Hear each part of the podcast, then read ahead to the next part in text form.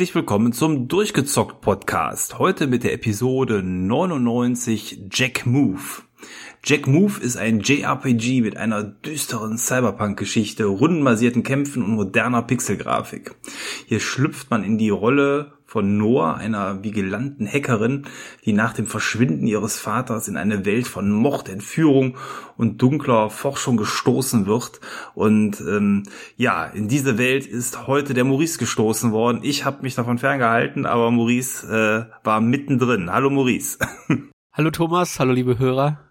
Ja, da hast du jetzt schon die grobe Kerngeschichte äh, gut in Worte gefasst. Ich glaube, das hast du bestimmt irgendwo abgelesen. Das war der Klappentext von Steam. Du hast mich erwischt, okay. ja. Aber ich dachte mir, ähm, da die meisten Hörer wahrscheinlich genauso wie ich nicht wissen, worum es bei dem Spiel geht oder den Namen vielleicht auch noch nie gehört haben, so ging es mir nämlich auch, hat man jetzt schon mal eine grobe Vorstellung, worum es geht. Ähm, Ergänzend dazu kann ich auf jeden Fall auch empfehlen, es gibt ein sehr schönes Werbevideo dazu. Das kann man sich mal angucken mit grob äh, zwei, drei Minuten Länge. Da hat man dann auch schon einen sehr schönen Eindruck von dem Spiel. Ja, ähm, das Problem mit Indie-Spielen ist halt, dass es schwierig ist, auf die Spiele zu stoßen, die dir gefallen, die nicht zwingend Mainstream sind.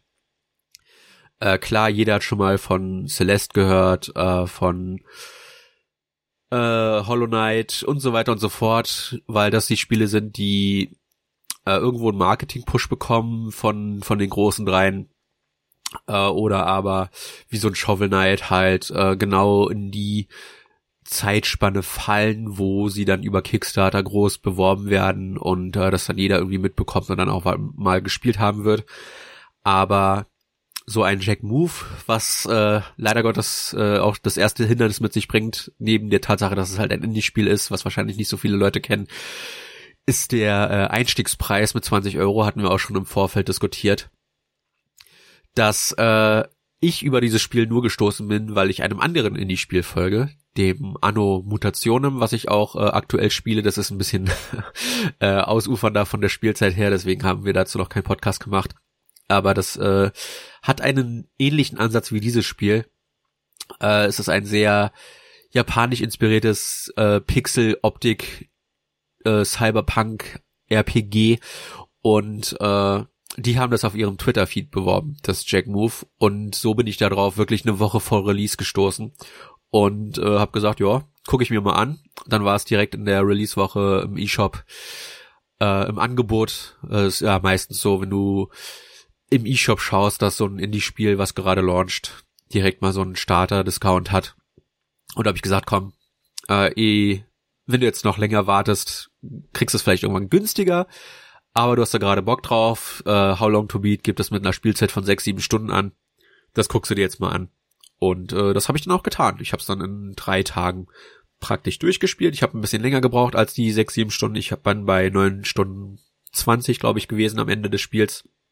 Und äh, ja, über diese Spielerfahrung wollen wir heute reden. Ja, klingt gut und äh, richtig, der Preis von 20 Euro ist erstmal in verwöhnten Zeiten des Game Passes äh, ungewohnt hoch. Gerade auch für so ein Spiel, was man halt nicht kennt, aber ähm, zumindest was ich von dem Video her gesehen habe, scheint es das Geld wert sein zu können in Bezug auf die Gestaltung und ähm, ja, ansonsten ähm, muss man vielleicht wirklich mal sonst auf einen Sale warten oder darauf hoffen, dass so ein Spiel, was ja durchaus sein kann, dann tatsächlich auch in die äh, Abosysteme, sei es jetzt eben der Game Pass oder PlayStation, ich, weiß gar nicht, wie es heißt, Plus ja nicht mehr, sondern dieses große äh, System, wo man auch da über ein monatliches Abo dann dementsprechend zahlt. Ja. Ja, ja. der Preis ist echt abschreckend, vor allem wenn man halt die Spielzeit kennt. Ähm, ich habe in letzter Zeit häufig drüber nachgedacht, so in der Xbox 360-Ära, wo äh, Indie-Spiele ja erstmals durch die Download-Möglichkeiten auch dann auf Konsole kamen. Klar, die gab es schon Jahrzehnte vorher auf dem PC, aber auf Konsole ist das halt relativ neu gewesen zu der Zeit. Da hast du meist zwischen 5 und 10 Euro äh, bezahlt. Mittlerweile zahlst du locker 20 bis 30 Euro. Und äh, ich verstehe absolut, dass ein Spiel, was, was diese Production Values auch aufzeigt, da werden wir gleich noch drüber sprechen, über die Optik, äh, dass sowas natürlich auch entsprechend äh, gewürdigt werden will, aber es macht es für mich immer schwieriger zu sagen, dass ich mir so ein Indie-Spiel dann auch mal zum Launch hole, weil diese Preise doch schon recht happig sind und ich sag mal, äh, so ein, so ein Triple-A-Spiel, wenn man da seine drei Monate wartet, ist das auch ungefähr in dem, dem Dreh drinne vom, vom preislichen her. Zahlst du dann 20, 30 Euro für nach ein paar Monaten bei Indie-Spielen ist das meistens so, dass der Preis äh, zumindest so lange konstant bleibt, bis sich das gerechtfertigt hat, was ja nicht immer der Fall sein muss. Und äh, dann hast du nur die Möglichkeit, über einen Discount halt äh, günstiger an das Spiel zu kommen. Und äh, ich finde, wie gesagt, 20 bis 30 Euro, ich glaube, für das Anno-Mutationum habe ich wirklich die 30 Euro bezahlt. Äh, das ist ich. Und da muss mir Indie-Spiel schon wirklich, wirklich zusagen äh, von seiner Optik, von seinen Spielmechaniken, dass ich dann so viel äh, dafür ausgebe. Deswegen bin ich immer wieder erstaunt, wenn Leute sagen, ja, die, die modernen Indie-Spiele sind die AAA-Spiele von morgen, weil sie äh, halt deutlich mehr qualitative Abwechslung bieten als der AAA-Schwan, den wir spielen meistens über die Schulter, Third-Person-Gedöns. Äh, Aber äh, ja, mir sagt sowas dann meistens doch eher zu, als halt der Indie-Krams, den ich gespielt habe, weil ich muss sagen, äh, ich habe mich mit Indie-Spielen zumindest häufiger verbrannt, als sie mir dann großartig zugesagt hätten. Aber äh, ich kann schon mal vorwegnehmen, dass Jack Move ist eine positive, positive Überraschung, die ich auch jedem wärmstens ans Herz legen kann. Vor allem Leute, und du hast das schon äh, äh in deiner Beschreibung vorhin erwähnt, die auf klassische JRPGs stehen, weil das wusste ich vorher auch nicht, dass das ein JRPG ist. Äh, vor allem Fans von Final Fantasy 7, 8 und 9 in dem Dreh, denn äh, das entleiht sich viele, viele Mechaniken aus äh, dieser Ära von Final Fantasy. Mhm. Also dann vielleicht sogar ein Spiel von Fans für Liebhaber der alten Spiele. Also ähm, ich bin jetzt, was so Indie-Spiele angeht, eigentlich auch jemand, der eher die dann antestet, wenn sie dann im Game Pass drin sind. Da finde ich, kann man das sehr gefahrlos machen und ich gebe dir vollkommen recht, da gibt es Spiele, die man dementsprechend antestet, die einem direkt gut gefallen, ähm, wo, wo man sagt, okay, da hätte ich auch 15 Euro für gezahlt oder eben andere Titel, wo man reinspielt und dann sagt, okay, das war dann jetzt erstmal so nicht meins, wobei ähm, tatsächlich, ich würde sagen, so vom Gespür her hat mich das, äh, hat mich mein Gespür nicht so häufig verlassen oftmals die Titel, die ich mir angeguckt habe, haben mir dann auch ein gutes Stück weit gefallen. Es waren selten Spiele, wo ich festgestellt habe, ähm, das ist so nichts. Ähm, auf der anderen Seite gibt es aber auch gerade unter diesen Indie-Spielen dann teilweise Spiele, die wirklich dann eben halt nicht wie dieses hier sechs, sieben Stunden lang ist, sondern eher 30 oder 40, ja. wo ich dann sagen muss, ob ich mir diese altbackene, in Anführungsstrichen, Spielmechanik und Grafik so lange antun möchte, weiß ich nicht. Ähm, ich habe leider den Namen gerade nicht parat, aber auch da gab es mal so ein Rollenspiel, was an sich ganz cool war, was im Game Pass drin war mit ähm, alter Grafik, aber dieses äh, war dann dementsprechend eben eins, was ich dann zwar angeguckt habe, aber dementsprechend auch schnell wieder hab liegen lassen. Ich habe es auch leider gerade, ich gucke gerade in meiner Liste nicht mehr ähm, installiert. Das hat die Festplatte mittlerweile verlassen. Aber ja, so so ist es. Auf der anderen Seite eben Titel wie Lake oder äh, Exo One, ähm, um mal zwei zu nennen, die ich momentan noch auf der Platte habe, äh, sind dann so Indie-Spiele, die dann schon eher äh, meinen Geschmack getroffen haben und die ich dann auch gerne gespielt habe. Ja, also wie gesagt, es ist ja nicht so, dass mir Indie-Spiele an sich nicht zusagen würden, aber ich finde es schwieriger da von vornherein zu sagen, ob es mir gefallen wird oder nicht, äh, als jetzt bei AAA-Krams oder Japano-Krams, den ich meistens zocke. Da reicht dann meistens ein Blick in den Trailer, um sagen zu können, das wird mir sehr wahrscheinlich gefallen. Also klar habe ich mich da auch schon mal verbannt, ne? äh, siehe Final Fantasy VII Remake oder God of War, das letzte. Äh, das neue werde ich mir auch nicht zum Launch holen. Äh, weil ich, weil mir genau da das passiert ist, ne, was, was halt äh, mir dann häufiger mit Indies passiert. Ich habe mich von den Trailern blenden lassen und im Endeffekt hat's mir leider gar nicht zugesagt. Aber äh, ja, darum soll es heute nicht gehen. Heute geht's um Jack Move, einem äh, Vertreter, der mir zumindest ganz gut gefallen hat. Und äh, ja, wir haben jetzt schon mehrfach die Optik erwähnt. Ähm, du sagst alte Optik. Es ist schwierig, äh, das einzuordnen, weil es ist Pixelgrafik. Ich bin ein bisschen, bisschen krank von Pixelgrafik, weil vor allem weil halt Indies das äh, nutzen, um äh, ja, sag ich mal, äh, ein bisschen entweder Budget zu sparen oder äh, nicht detaillierteres darstellen zu müssen, was ich immer sehr schade finde, weil äh, Jack Move fällt jetzt nicht in die 8 oder 16 Bit Sparte. Das hat eine Pixeloptik, die nur auf einem modernen Gerät möglich ist, äh, weil das trotz allem hoch aufgelöste Pixelgrafiken sind, also äh, das Spiel hat ungefähr so 12, 13 Hauptkarten, auf denen du dich bewegst und die sind alle höchst detailliert. Du kannst alles ausmachen, was, was auf der Karte zu sehen ist, äh, in, in dieser Cyberpunk-Welt von, von Neonschildern äh, über die kleinste äh, äh, Suppenschale im, im Asia-Restaurant äh, ist alles gut erkennbar, aber es hat halt immer diese, diese hochpolierte Pixeloptik, also das heißt, dass du überall diese äh, ja, Pixel erkennen kannst, aber auf einem Niveau, was äh, weder das NES noch das Super Nintendo in, in jeglicher Weise hätten darstellen können. Das finde ich, konnte man aber auch sehr gut wirklich schon in dem Video sehen. Also ja. gerade die Beleuchtung und ähm, die Vielzahl der Animationen, das sprengt bei weitem das, was damals möglich war. Und so mag ich Pixelgrafik am liebsten. Also, dass es so aussieht, als ob vielleicht jedes einzelne Objekt für sich genommen damals hätte stattfinden können, aber eben in der Gesamtheit nicht. Ne? Und ähm, ja, das macht das Spiel für mich auch, du hast eben Shovel Knight genannt, ähm, macht das Spiel auch nochmal von der Grafik her etwas attraktiver, weil so Spiele wie Shovel Knight natürlich dann sehr reduziert waren, auch eine sehr schöne Ästhetik zwar hatten, aber grundsätzlich sehr reduziert. Und hier ist es so wirklich aus den Vollen geschöpft, wenn man sich vorstellt, was hätten die Leute damals gemacht, hätte es schon die Möglichkeiten von heute gegeben. Und ja. ähm, so mag ich das.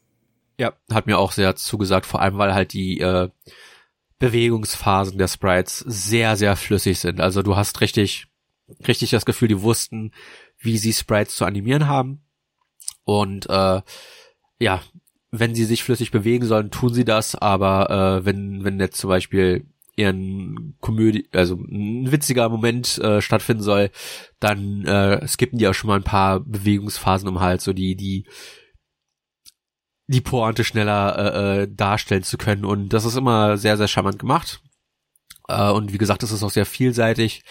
Äh, Cyberpunk-mäßig äh, geht es natürlich gegen den großen Konzern und äh, wir starten in den Slums und arbeiten uns dann nach und nach vor bis hoch in die schöne, äh, aber sehr sterile Stadt und dann natürlich auch in den Konzern selbst.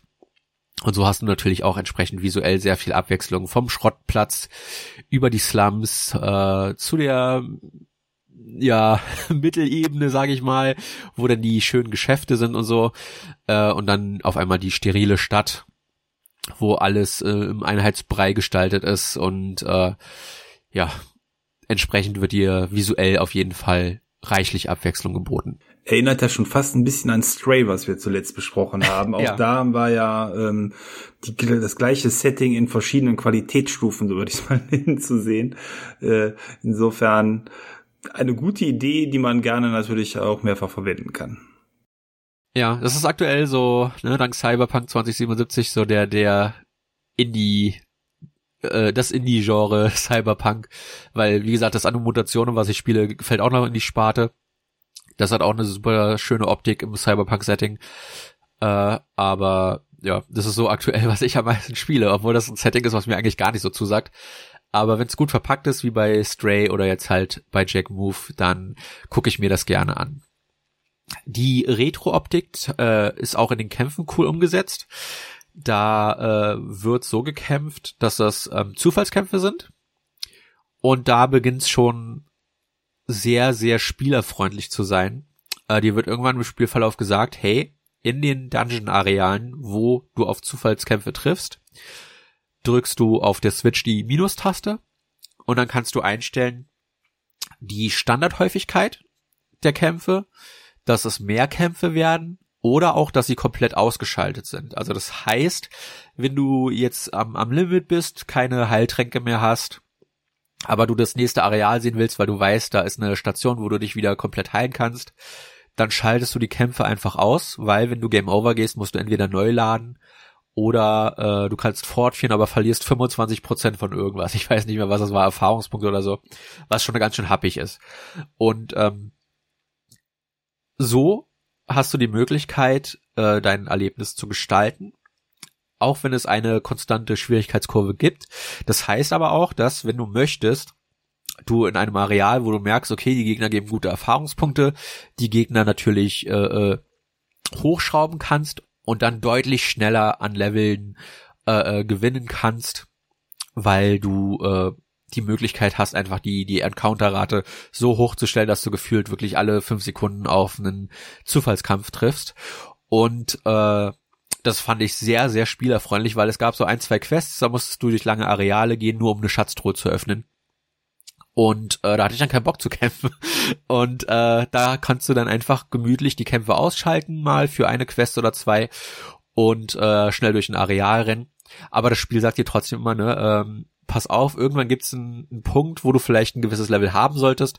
Äh, selbst dann war ich äh, weit über dem Limit. Ähm, das Spiel empfiehlt dir irgendwann Stufe 21 zu sein, da war ich Stufe 30 und von daher, äh, wenn man ein bisschen, also wenn man es nicht übertreibt mit den Encountern und wenn man es gelegentlich auch mal auf die höchste Encounterrate stellt, äh, kommt man eigentlich sehr, sehr gut durch und ich hatte nie das Gefühl, dass das Spiel zu schwierig oder zu einfach war.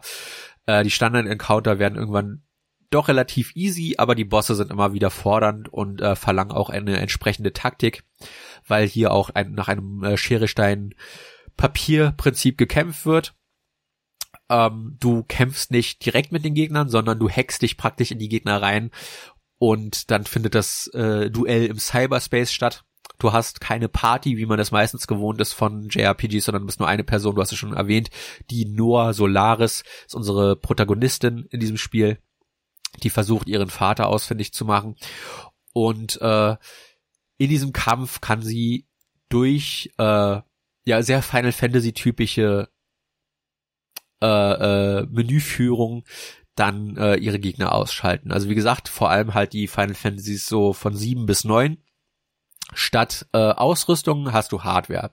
Hardware hast du drei Slots und über diese kannst du dann zum Beispiel äh, Hardware dir einrichten, dass du mehr Schaden austeilst, weniger Schaden einsteckst, äh, dass sich deine Limit Move Leiste, die ganz klar von Final Fantasy VII geklaut ist, äh, schneller auflädt, dass du immer den Kampf äh, als erstes beginnst, also immer den, den ersten Zug hast in jedem Kampf.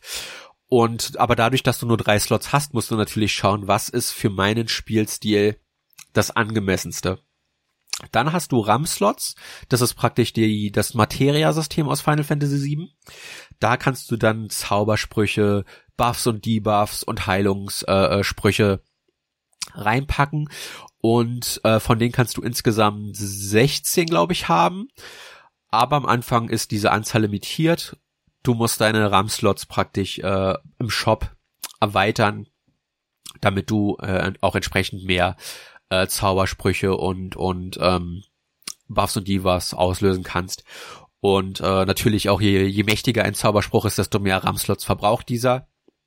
Und äh, im Verlaufe der Story kriegst du die Jack-Moves, die titelgebenden Angriffe, die dann halt die äh, Limit Breaks aus Final Fantasy 7 und 8 äh, und 9 sehr äh, identisch nachempfunden sind. Diese Leiste füllt sich, wenn du Stecker, äh, Treffer austeilst oder einsteckst und ähm, ja, dann kannst du, sobald die Leiste voll ist, einen sehr, sehr mächtigen Angriff ausführen und auch diese äh, mächtigen Angriffe folgen dem Schere-Stein-Papier-Prinzip und ähm, es ist cool gemacht, äh, anstatt dass die Gegner so designt sind, dass äh, du schon erkennen kannst, okay, das ist ein Feuergegner, das ist ein Wassergegner und so weiter und so fort, weil das ja meistens Menschen oder Maschinen sind in der Cyberpunk-Welt, äh, sind sie farblich kodiert und so kannst du dann ausmachen, äh, gegen was sie stark oder schwach sind. Und äh, je weiter du im Spiel kommst, desto schwieriger wird es, die farbliche Kodierung herauszufinden, weil am Anfang ist es dann so eine Ganzkörperkleidung, aber später ist es dann nur noch so das Detail, dass die Krawatte farblich gekennzeichnet ist oder so. Und da musst du dann schon genau aufpassen, wie du an jeden Gegner rangehst. Und das fand ich ziemlich cool, dass die Progression, wie du Kämpfe bestreitest äh, und wie du darin auch Fortschritt machst, äh, immer sehr leserlich war. Also ich denke, das ist auch ein gutes JRPG für Neulinge, äh, nicht nur neben der kurzen Spielzeit, sondern auch, weil das sehr, sehr lesbar ist von seiner Mechanik. Aber äh, weil du halt auch sehr schnell vorankommen kannst und lernen kannst. Aber halt auch, wie gesagt, dadurch, dass du äh, sehr einfach grinden kannst, kannst du auch im Endeffekt sagen, nee, äh, ich mache jetzt die Encounterrate so hoch, dass ich überpowered bin und alle, alle mit den mächtigsten Zaubersprüchen wegfege, weil auch die Zaubersprüche und deine Limit Moves äh, bis zu viermal sich aufleveln können, äh, je nachdem wie häufig du sie benutzt und natürlich dann auch auf der vierten Stufe am meisten Schaden austeilen. Also die werden viele, viele Möglichkeiten an die Hand gelegt, diese Kämpfe zu bestreiten, sie dir so einfach oder auch schwierig zu machen, wie du möchtest. Und äh, ja, so sind die nie ein nerviger Teil der, der Erfahrung gewesen. Einzig, und das ist wirklich ein Problem der Switch, denke ich mir, äh, die Ladezeiten vor und nach den Kämpfen, die gehen so fünf bis zehn Sekunden und das ist bei drei, vier Kämpfen in Ordnung, aber wenn du es auf hoch stellst, um zu grinden und dann alle fünf Sekunden äh, in so eine Ladesequenz kommst, das ist schon ziemlich nervig und äh, da wünschte ich mir, dass die Switch dann doch äh, manchmal eine integrierte SSD hätte oder zumindest einen etwas schnelleren Speicher, weil äh, ansonsten lädt das Spiel super äh, die, die Wechsel zwischen den einzelnen Karten sind sehr schnell, aber halt in den Kampfmodus zu wechseln, das ist schon auf Dauer ein bisschen nervig auf der Switch gewesen. Klingt so, als ob das Steam Deck mit SSD dein bester Freund ist. Dann kann man es dann über Steam kaufen und spielen, ja. Es ist sogar äh, Steam Deck äh, kompatibel, also. Ich bin sehr gespannt. Eine Freundin von mir ähm, hat sich jetzt das Steam Deck bestellt die wird mir sicherlich erzählen können, was äh, ja, wie sich das Ganze spielt, auch mit der Anpassung. Ähm, das mal so als Seitennotiz, da werden wir sicherlich in Zukunft auch nochmal aus erster Hand berichten können. Ja, äh, unser guter Freund Kai hat sich auch ein Steam Deck geholt. Ach so, das Der ist sehr angetan davon. Ja. Ah ja, genau.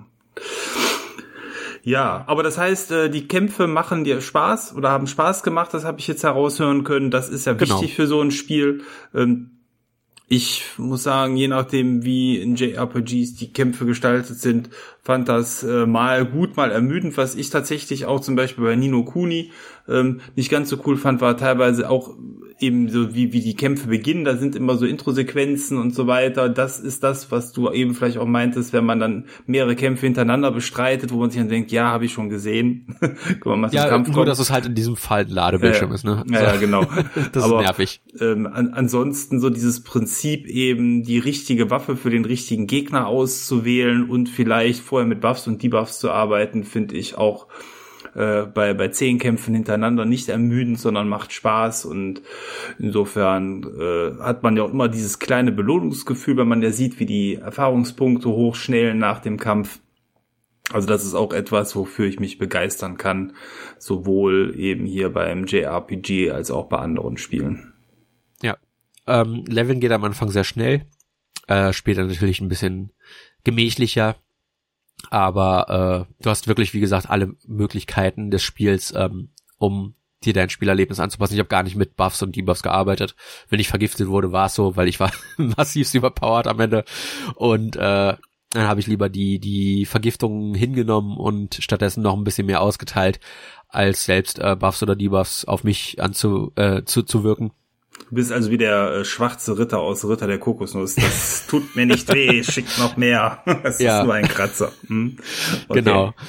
Und ähm, die das einzige Problem in Anführungszeichen, was ich mit dem Kampfsystem hatte, ist die Balance. Die Standardgegner sind, ähm, wie gesagt, am Anfang fordernd. Es gibt auch ein Areal, äh, was ein bisschen stärkere Gegner hat, aber da kommt man, wenn man äh, der Story folgt, gut durch irgendwann.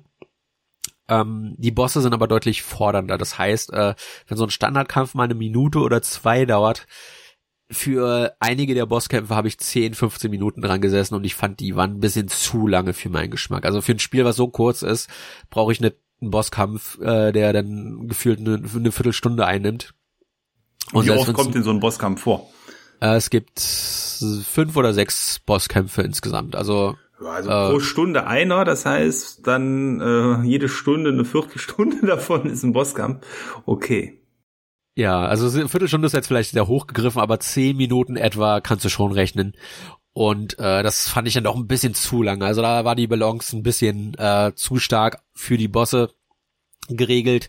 Äh, ich hätte da gerne ein bisschen angepassteres, äh, für ein mögliches Sequel angepassteres ähm, eine angepasstere Balance in Richtung, dass die Standardgegner ein bisschen schwieriger sind, aber die Bosse dafür vielleicht ein bisschen weniger einstecken können, weil ähm, es ist nicht so, dass die, dass die besonders stark wären, sondern dass die einfach nur unfassbar viel einstecken können, damit sie halt so drei, vier verschiedene Kampfphasen haben können. Und ähm, ja, das fand ich, äh, das fand ich nicht so gut gelöst. Also da haben mir die Standardkämpfe ein bisschen mehr Spaß gemacht, weil du da auch klarer erkennen konntest, was gegen was die schwach und was die äh, stark sind. Und ähm, ja, gerade der letzte Bosskampf, also der ist sehr, sehr lange. Äh, und da, da musst du auch eine bestimmte Taktik anwenden, die sich mir erst äh, so die letzten fünf Minuten ergeben hat. Also an dem habe ich auch, glaube ich, deutlich länger als 15 Minuten gesessen. Äh, vor allem, weil, wie gesagt, auch die. Für den letzten Boss ja okay. Ja, das ist okay. Also das hat mich jetzt nicht gestört, aber ich, wie gesagt, insgesamt fand ich, die Bosse hätten vielleicht ein bisschen weniger äh, KP haben können. Das hätte, das hätte die jetzt auch nicht schlechter gemacht. Jetzt hast du schon viel über die Spielmechanik des Kämpfens gesprochen. Was mich an einem Rollenspiel auch immer sehr stark fasziniert, ist, wenn es schön ist, die, die Spielwelt. Ähm, du hast schon gesagt, dass man hier durch eben diese Stadt geht. Das heißt, das ist auch der Schauplatz, der ähm, im Spiel dann in Anführungsstrichen nur zu bespielen ist. Das heißt, man hat keine Weltkarte mit eben diversen Städten, sondern man ist in dieser einen Stadt, die ist dafür aber umso detaillierter ausgestaltet. Kann ich mir das so vorstellen? Genau, also die Karten sind relativ klein, aber äh, die sind gut miteinander verbunden. Und äh, du arbeitest dich praktisch von unten hoch, von den Slums äh, auf die Mittelebene zur, zur, ähm, zur sterilen Stadt und dann als letztes den Konzern. Und das sind wie gesagt so fünf, sechs, sieben Karten plus Dungeons dazwischen und dahinter und davor und dazwischen. und äh, so kommt ein bisschen äh, die Varianz zustande. Wie tief ist dann so die Spielwelt von der Beschreibungsdichte her? Hat man hier ein Gefühl für die Gesamtwelt? Ist die Stadt isoliert? Weiß man von anderen Städten, die es auf der Welt gibt? Ähm, hat man eventuell was zur Historie, Entstehungsgeschichte oder ist das eher so, ihr kennt äh, andere Spiele wie Cyberpunk, ihr kennt sowas wie Shadowrun, stellt euch den Rest selber vor, was auch in Ordnung ist als Ansatz, aber ich mag es natürlich trotzdem, wenn es vielleicht so eine eigene Geschichte mit sich bringen würde. Es hat eine sehr coole Geschichte. Ähm, überall sind so Tablets versteckt, die so ein bisschen Lore-Dumps geben. Ähm, wir sind irgendwann im 22. oder 23. Jahrhundert und äh, um die Jahrtausendwende, also äh, ja, unsere Jahrtausendwende, also sprich von 1998, 99, 2000, ähm, gab es eine, äh, ein, ein, oh Gott, ich weiß, so, solaren Sturm oder sowas in der Art und der hat alle Elektronik auf der Welt zerstört und äh, praktisch die Menschheit wieder in die Steinzeit gebracht. Und äh, lediglich die großen Konzerne hatten äh, das, das Vermögen, es sich leisten zu können, halt alles wieder aufzubauen. Und entsprechend gibt es überall auf der Welt diese riesigen Konzerne, äh, und äh, nach denen sich alle richten müssen. Du merkst dann auch äh, im, Spielverlauf, kriegst du dann mit, dass äh, der Konzern, gegen den du dich lehnst, einer der vielen äh, Monomind heißen die. Ist auch sehr clever, der Name, ne? Kannst du direkt sagen, ja, der ist böse. Äh, dass äh, die das städtische Krankenhaus geschlossen haben, weil das einfach für die zu teuer war. Das heißt, äh, die, die Unterschicht, ne, wenn die krank wird, ja, ist egal, ist nur die Unterschicht. Äh, entsprechend wird dir so ein bisschen, bisschen Feedback gegeben, wie diese Welt äh, zugrunde geht anhand dieser Unternehmen, an die, an dieser Konzerne und wie die diese Welt steuern. Äh, natürlich wie unsere moderne, komplett profitgesteuert, ohne Rücksicht auf Verluste, äh, nur natürlich auf 180 gedreht alles. Hm. Okay, aber da hat man sich ja wirklich dann viele Gedanken schon gemacht, das merkt man. Das ist äh, jetzt vielleicht nicht innovativ, aber es ist trotzdem ähm, ein, eine gute, ausreichende Beschreibung. Mir war zum Beispiel nicht klar, das sah für mich alles so nach Science Fiction aus, dass das Ganze auf der Erde spielen soll. Finde ich dann auch ganz nett. Ja, also wie gesagt, es spielt sozusagen in unserer Zeitlinie nur, dass da ein Event passiert ist, äh, um den um, um das Millennium rum, dass halt äh, alle Elektronik zerstört wurde. Das war ja äh, sogar prophezeit worden. Ich erinnere mich ja. noch an Jahr 2000 Patches für alle PCs bei uns ja. auf der Arbeit und dann ist nichts passiert. Y2K. Y2K, ja, genau. Äh, und praktisch das greift es auf, was wäre, wenn. Äh, entsprechend sieht die ganze Hardware auch sehr, sehr äh, retrofuturistisch aus. Also jemand, der, der die Alien-Filme kennt, so 70er, 80er Jahre Ästhetik, so sehen die meisten Computer aus. Schwarze Bildschirme, äh, grüne Schrift, neongrüne Schrift und äh, die wenigen, wenigen Farbdisplays, die es gibt, die sind dann mehr so große Werbefernseher, äh, wie man sie vielleicht aus, ähm, oh, jetzt fällt mir der Name nicht ein. Der Zeit, Film mit Harrison Ford. Blade, Blade Runner. Blade, Blade Runner, genau, wie man sie daraus kennt. Also es ist eine schöne Mischung, so ein bisschen retrofuturistisch, äh, äh, wie der Cyberpunk dort dargestellt wird. Und äh, ja, ich fand das sehr, sehr angenehm, äh, vor allem halt, weil der, der Pixel-Look äh, dadurch, dass er so hoch aufgelöst ist, auch dir viele Details offenbart, die du, glaube ich, in so einem typischen Retro-Spiel normalerweise nicht gefunden hättest. Und äh, ja, das hat mir sehr, sehr zugesagt. Äh, auch cool. Ja. Nee, äh, weiter. okay. Äh, auch cool ist, dass du überall speichern kannst. Das macht es natürlich auch einfacher, ne? weil ich habe ja gesagt, äh, wenn du Game Over gehst und äh, Fortfahren drückst, dann verlierst du 25% deiner aktuellen XP oder so. Äh, also auf jeden Fall 25% von irgendwas, was äh, ziemlich viel ist meiner Meinung nach. Und äh, da du überall speichern kannst, würde ich das auch empfehlen, das immer zu nutzen, wenn möglich.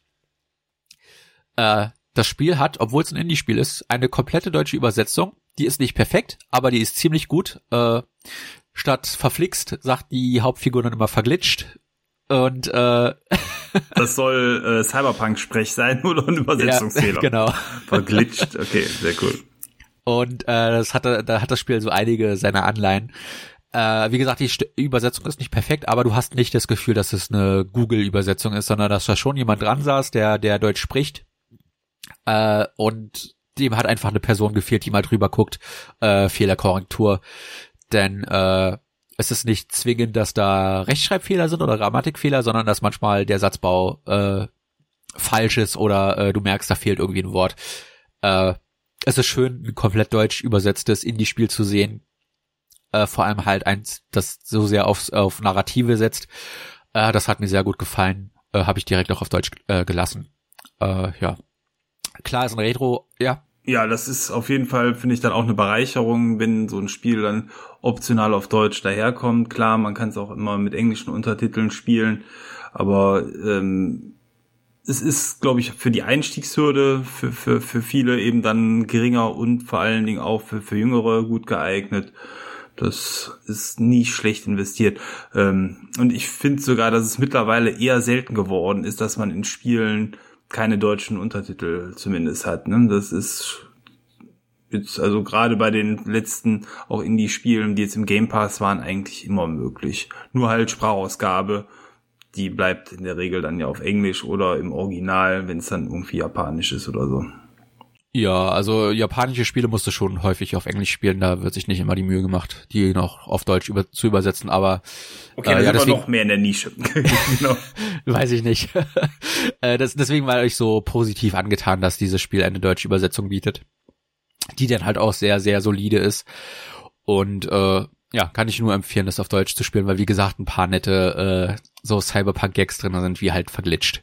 Das fand ich immer sehr cool. Jetzt frage ich mich ja, wie, ähm, wenn wir schon beim Übersetzen sind, Jack Move. Du sagst, das ist so die, der große Angriff. Ähm, dieser Jack, äh, ist das sowas wie so ein Cyberjack oder ist das äh, Genau, so weil du hackst dich ja praktisch Trades? in die Gegner rein. Ja, ja. ja. Genau. Dann äh, ist das zumindest erklärend, weil vorher konnte ich mir unter dem Namen des Spiels auch nicht so wirklich viel vorstellen. Jetzt ist es äh, klar. Danke. Ja, ich finde den Namen aber auch ein bisschen komisch. Also ich finde, der ist nicht super fließend. Jack Moves, äh, wenn du wenn du es nur so liest, könnte es auch be bedeuten, Jack bewegt sich. Ähm, Jack Jack könnte auch was anderes sein, ne? ein Carjacken oder äh, ich finde, der Titel ist an sich nicht so gut gewählt, vor allem, weil er halt im Spiel selbst nur diese Limit Moves darstellt. Das wäre so, als würdest du Final Fantasy VII Limit Break nennen. Ist ein komischer Name, der nicht so richtig das wiedergibt, äh, was das Spiel zu bieten hat. Vor allem, wenn du halt nicht weißt, dass es ein Cyberpunk-Spiel ist. Und ähm, ich habe ein bisschen die Befürchtung, dass der Name leicht hinderlich sein könnte, weil was was schade wäre, weil die Reviews, die ich gelesen habe, waren alle sehr sehr positiv angetan davon, weil halt diese Mischung aus ähm, klassischem JRPG, dem Cyberpunk-Setting, aber auch der überschaubaren Spielzeit äh, natürlich die Leute dazu motiviert, das dann auch bis zum Ende durchzustehen und äh, ist schade, wenn das Spiel aufgrund eines komischen Namens äh, dann dann nicht die Masse erreichen sollte, weil mich hat's letzten Endes nicht durch den Namen erreicht, sondern wie gesagt durch einen coolen Gameplay-Trailer, den ich gesehen habe. Und äh, wenn man sich das anschaut, äh, denke ich, wird man ein besseres Bild bekommen, als wenn man den Namen Jack Moves hört. Äh, wenn ich den Titel Uncharted höre, ja, oder Last of Us, da wird jetzt zumindest so ganz grob vermittelt, um was es gehen könnte. Jack Moves ist sowas so sehr spielspezifisches, äh, dass ich den Titel nicht so gut finde. Also ich, ich, ich musste mir den auch aufschreiben mehrfach, weil ich hab, ich konnte mir den bis gestern nicht merken. ich wusste nicht, wie das Spiel heißt. Irgendwas mit Jack. Jack Move, genau. Ähm, wobei, was, was die Firma kann, ist sich selber einen coolen Namen geben. Hype Train Digital, äh, hört sich witzig ja. an, ja. Äh, okay. Ja. Ähm, ich will abschließend nur noch sagen, dass das Spiel zwar seine Story abschließt, also du schaffst es auch am Ende natürlich, den Konzern zu stürzen, das ist jetzt nicht der größte Spoiler, glaube ich, äh, aber was am Ende passiert, lässt die Tür offen. Da sagt dann eine Figur, hey, vielleicht sehen wir uns später irgendwann mal wieder. Äh, die Möglichkeit für ein Sequel ist auf jeden Fall gegeben. Und es würde mich freuen, äh, noch weiter in die Welt von Jack Moves einzutauchen, weil äh, das eine sehr, sehr angenehme Welt ist. Die Figuren sind sehr, sehr äh, angenehm geschrieben. Ähm, es ist nicht nicht über dramatisch oder oder äh, extrem. Du hast auch nicht andauernd konstant, äh, wie, wie es bei einigen Indie-Spielen ist, die ich vorher gespielt habe, dass du dann irgendwie Memes vorgesetzt bekommst, ja, die, die natürlich direkt einen Monat später wieder komplett veraltet sind, sondern äh, das hat seinen eigenständigen Humor, seine eigenständige Hintergrundgeschichte, wo dann auch äh, entsprechend die eigenständige Jugendsprache herkommt äh, in dem Spiel. Und äh, von daher wäre ich sehr, sehr froh, wenn es ein Jack Moves 2 geben sollte. Äh, dem wäre ich absolut äh, äh, ja positiv gegenübergestellt weil mir der erste Teil doch sehr gut gefallen hat. Also er hat zwar seine Schwächen, äh, ich finde die Game Over Mechanik ein bisschen dämlich, äh, und die Ladezeiten vor allem auf der Switch, ähm, die hätten nicht sein müssen. Ich, ich weiß nicht, woran das liegt, dass es da so schlecht optimiert ist, weil wie gesagt, wenn du zwischen den Karten hin und her springst, sind die Ladezeiten nicht so lang. Da muss irgendwas im Hintergrund geladen werden, was äh, die Switch doch ein bisschen mehr beansprucht, als sie es vielleicht hätte sein sollen. Aber äh, ja, im Großen und Ganzen war ich sehr, sehr zufrieden damit. Äh, du bekommst auch sein ein, ein definitives Ende. Wie gesagt, also du wirst jetzt nicht so im Regen stehen gelassen, wenn du am Ende des Spiels stehst. Und äh, ja, es lässt sich aber schön die Hintertür offen für ein mögliches Sequel. Und äh, alle, die da Bock drauf haben, weiß ich nicht, ob es 20 Euro wert sind, muss man, äh, muss jeder für sich selbst entscheiden. Ich habe, glaube ich, so 16, 17 Euro im Sale bezahlt, was in Ordnung ist. Äh, ich denke, für 10 bis 15 Euro, wenn man es findet im Sale, ist es auf jeden Fall eine große Empfehlung. Und ansonsten würde ich nur sagen, die 20 Euro blättert man hin wenn man äh, gerade neues JRPG oder Cyberpunk-Futter braucht nach Anno-Mutationen und Cyberpunk 2077. Das ist auf jeden Fall ein sehr, sehr netter und äh, feiner Snack für zwischendurch. Ja, das stimmt wohl.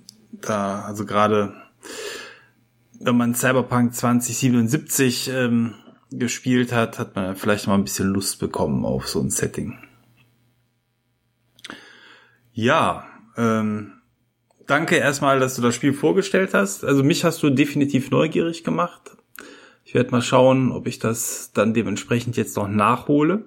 Ähm, und dann, ähm, ja, warten wir mal ab, ob es irgendwann einen zweiten Teil dazu gibt. Oftmals ist es ja so, finde ich zumindest, dass äh, so kleine Indie-Projekte tatsächlich keinen zweiten Titel irgendwann nach sich herziehen, dass das äh, für sich alleine steht. Aber wenn es hier schon angelegt ist, ist die Hoffnung ja oder die, die Chance vielleicht gar nicht so schlecht, dass da auch die Entwickler Lust darauf haben, einen zweiten Titel zu machen. Ja, und wie gesagt, also die äh, Reviews, die ich gesehen habe und gelesen habe, äh, waren alle positiv, wenn ein paar Leute mehr drauf stoßen. Das würde dem Spiel, glaube ich, schon ausreichend helfen. Ähm, es ist auf jeden Fall seine sechs bis zehn Stunden, je nachdem, was man macht, äh, Spielzeit wert. Und ich habe es nicht bereut, das jetzt direkt zum Launch geholt zu haben. Ja, dann erstmal danke da. Ähm, es ist die Frage, ein Outro, lohnt sich das? Hast du äh, noch was Outro-mäßiges zu berichten? Äh, nichts Neues in dem Fall. Also äh, ich bräuchte kein Outro dieses Mal. Nee, großes Outro habe ich auch nicht. Ähm, was ich sagen kann, ist, ähm, ich habe trotzdem ähm, verschiedene Spieleprojekte momentan nebenher laufen. Ähm, aber alles noch nicht so weit gediehen, dass ich sagen kann, da machen wir jetzt nächste Woche einen Podcast drüber. Äh, was ich schon durchgespielt habe, ist das neue Monkey Island. Da werden wir einen Podcast zu machen, aber nächstes Mal steht ja erstmal die große 100 an, die hundertste Folge unseres Podcasts, ein kleines Jubiläum. Ähm, da werden wir nicht nur äh, über oder da werden wir nicht über ein normales Spiel reden, da werden wir was Besonderes machen. Ähm, da würde ich sagen, lasst euch überraschen oder willst du schon was teasern, Maurice? Äh, wissen wir selbst schon, was wir da machen? wir hatten schon mal gebrainstormt, aber egal. Ähm, dann lassen wir es an der Stelle noch offen. Ähm, es wird auf jeden Fall was Besonderes, da könnt ihr euch drauf freuen. Und ähm, ja, 100 ist äh, sicherlich eine schöne runde Zahl. ja, nee, das ist cool, dass wir es soweit geschafft haben. Und äh, auf die nächsten 100. ja, ja, erstmal die 100 schaffen. Noch ist die Folge Wir hören jetzt auf. Hier, genau. Kurz vom Ziel. Nein. Ähm, ja, dann äh, sage ich äh, vielen Dank fürs Zuhören. Ich hoffe, ihr hattet Spaß. Äh, erzählt allen euren Freunden von diesen grandiosen 99 Folgen, dass sie die 100. mitfeiern können. Und ähm, dann hören wir uns zur 100. Folge wieder. Ciao, bis dann, euer Thomas. Ja, auch von mir. Macht es gut. Bis zum nächsten Mal. Euer Maurice.